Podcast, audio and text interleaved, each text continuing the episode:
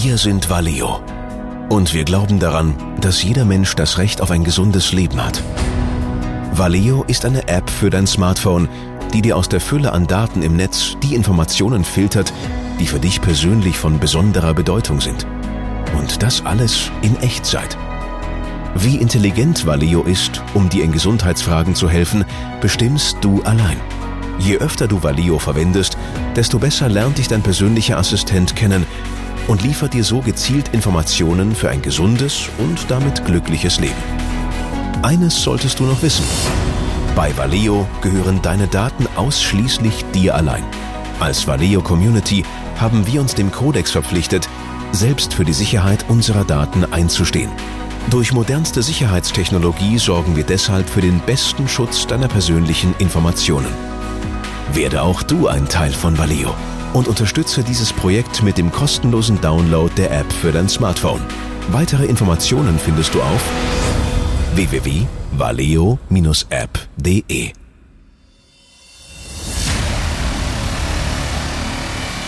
Der Markenrebell Podcast. Spannende Interviews, wertvolle Strategien und provokante Botschaften für Führungskräfte und Unternehmer.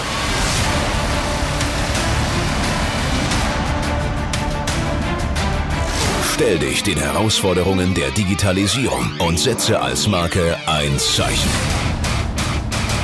Von und mit Markenrebell Norman Glaser. Surfen im Schneckentempo und warum die Esten ein kleines, erfolgreiches digitales Volk sind.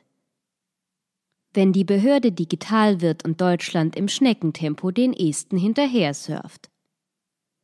Wenn man davon redet, dass es Start-ups einfacher mit der Digitalisierung haben als große Konzerne, da diese ja schon feste Strukturen haben und auch logistisch einfach viel größer und komplexer sind, dann ist in diesem Fall Estland das Start-up und Deutschland der große Konzern.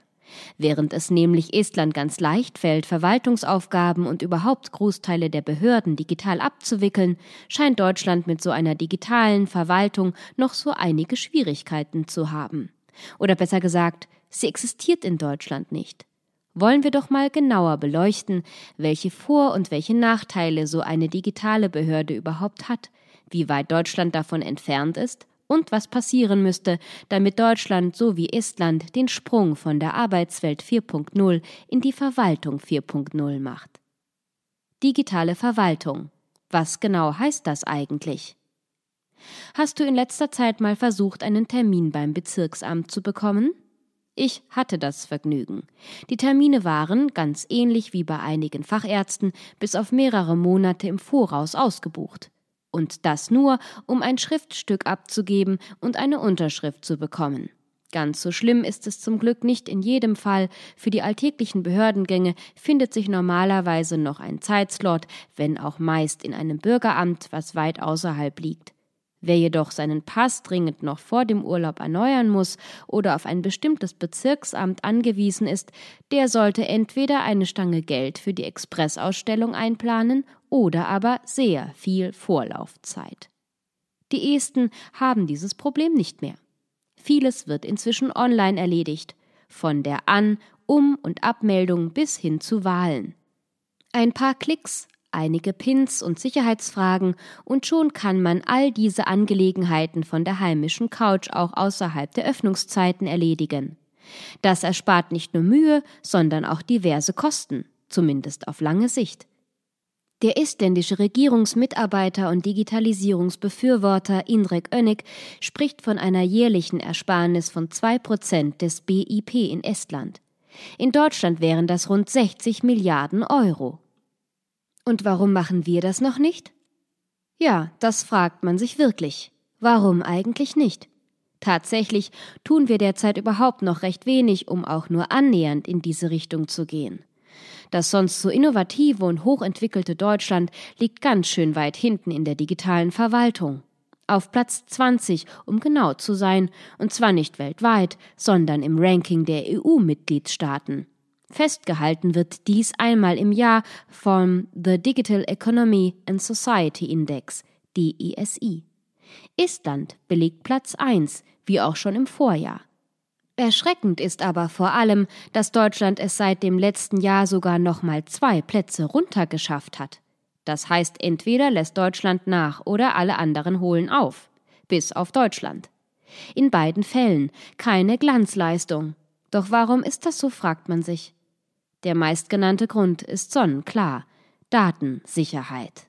Politische Wahlen, sensible Daten wie Wohnort, Passnummer, jedoch auch Krankenaktendaten und dergleichen sind nicht unbedingt Dinge, die man gern auf eine Reise ins unbekannte Netz schickt.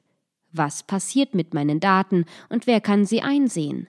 Dieses Misstrauen ist die wohl größte Bremse der Verwaltungsdigitalisierung in Deutschland, jedoch nicht die einzige. Die digitale Infrastruktur fehlt in Deutschland. Eine weitere Hürde ist die fehlende Infrastruktur für digitale Vorgänge in deutschen Behörden. Zwar gibt es seit 2010 den elektronischen Personalausweis, bei dessen Ausstellung deutsche Bürger die EID-Funktion freischalten können, die es ermöglicht, sich digital auszuweisen und Dokumente zu signieren. Laut dem E-Government Monitor haben jedoch nur vier Prozent der Befragten ein Kartenlesegerät, das nötig ist, um diese Funktion überhaupt nutzen zu können. Auch die D-Mail, die die Kommunikation zwischen Bürgern und Behörden erleichtern soll, nutzen nur 8 Prozent. Auf der Behördenseite gibt es kaum Angebote. Die wenigsten Dokumente können beispielsweise online übermittelt werden, was erklärt, warum die Bürger die Funktionen D-Mail und EID nicht nutzen. Auch bei aktiver Nutzung ergäben sich daraus kaum Vorteile, wenn es auf der anderen Seite kein Angebot gibt. Seit Jahren verspricht die Bundesregierung Breitbandinternet in Gebit-Tempo mit Glasfasern, doch bisher ist wenig passiert. Auch beim Kupferkabel ist das Versprechen 50 Mbit bis 2018 in jedem Haushalt noch lange nicht erreicht. Derzeit liegt der Durchschnitt bei 15,3 Mbit, also noch nicht mal bei der Hälfte von dem, was nächstes Jahr schon Realität hätte sein sollen. Im Haushalt mag das wenig auffallen, in Unternehmen, die mit großen Datenmengen zu tun haben, macht das langsame Internet sich jedoch schnell bemerkbar, gerade im internationalen Vergleich. Mit Schuld trägt jedoch auch die Telekom, die mit Vectoring eine Strategie fährt, die der Telekom selbst zwar wirtschaftlich nützt, der flächendeckenden Digitalisierung in Deutschland jedoch ein Stein im Schuh ist.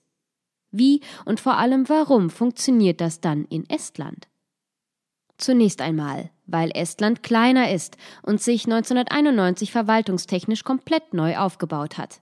Wie ein Start-up hatte es somit die Chance, von vornherein in Digitalisierung zu investieren. In Deutschland haben wir feste Strukturen, die zu ändern ein großer Aufwand wäre, der durch die Föderalisierung noch einmal zusätzlich logistisch erschwert wird. Christian Welzel, der Teil eines Gremiums namens der Nationale Normenkontrollat ist, das von der Bundesregierung geschaffen wurde, um die Bürokratie abzubauen, spricht in dem 2015 erschienenen Gutachten dieses Gremiums davon, dass die IT-freundlichen Lösungen Estland sehr viel einfacher in der Einführung gefallen seien, da es nichts zum Umorganisieren gab. Ein neuer Anfang musste her. So oder so. Da bot es sich schlichtweg an, diesen digital zu gestalten. Und haben die Esten gar keine Angst vom großen Datenklau? Doch, sicher und sogar berechtigt. Immerhin gab es schon so einige Hacks, ganz besonders im Jahr 2007. Statt Sicherheitslücken zu schreien, reagierte Estland jedoch. Die Digitalisierung kam trotz aller Kritik und mit ihr entsprechende Sicherheitsmaßnahmen. Dazu gehören transparente Einblicke in den digitalen Weg der eigenen Daten, die Nutzung von Blockchains und der vermehrte Einsatz von Backup-Servern auf der ganzen Welt. Wenn es um Identifizierung geht, kommt zu dem Kartenlesegerät nicht nur die Eingabe eines Pins, sondern man braucht zwei persönliche Pins, um sich überhaupt einzuloggen. International gab es immer wieder Kritik, dass die heutige Technik nicht sicher genug sei, um solch sensiblen Daten wie nationale Wahlen durchs Netz zu schicken. Estland reagierte daraufhin mit Innovation und forderte die Internetgemeinschaft im Vorfeld der Wahlen dazu auf, nach bestem Wissen und Gewissen drauf loszuhacken. So konnten Sicherheitslücken schon im Vorfeld entdeckt werden. Ob die wahren Hacker diesen Braten nicht rochen, bleibt wohl vorerst deren Geheimnis. Was wir jedoch wissen, sogar die digitale Krankenakte ist inzwischen Realität in Estland. Und dank Blockchains können Nutzer auf Verdacht überprüfen, wer sich unbefugten Zugriff auf ihre Daten beschafft hat. Dies gilt in Estland übrigens als Straftat. Und nun? Deutschland muss nachrüsten, um nicht weiter abzusinken, das steht fest. Es sei denn natürlich, die Datensicherheit bietet begründeten Anlass zur Besorgnis. Sicherheit geht vor, das war in Deutschland schon immer so.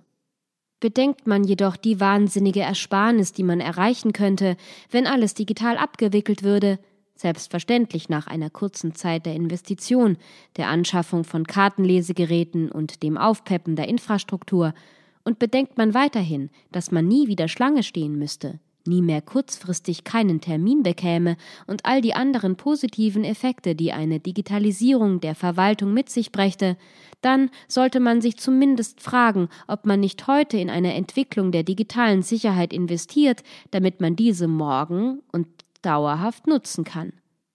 Fragt sich dann nur noch, was mit all den Menschen passiert, die in der Verwaltung bisher ihre Arbeit gefunden haben. Andererseits könnte Deutschland laut Wenzel mit einer voranschreitenden Digitalisierung in der Verwaltung rund ein Drittel der jährlich anfallenden Kosten einsparen. Terminknappheit wäre ebenfalls passé. Und auf lange Sicht wird eben nicht nur die Arbeitswelt vernetzter und digitaler, sondern auch der Rest der Welt.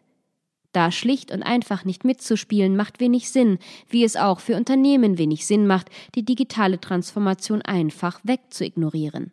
Vielmehr muss aktiv nach Lösungen gesucht werden für Datensicherheit, Infrastruktur und die Menschen, die durch die Digitalisierung ihren Job verlieren. Dies ist auch Aufgabe der Politik.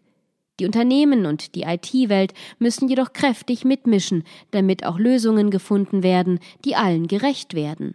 Und zwar in unserem Tempo und nicht dem der leeren Wahlversprechen oder dem der wirtschaftlich orientierten Telekom.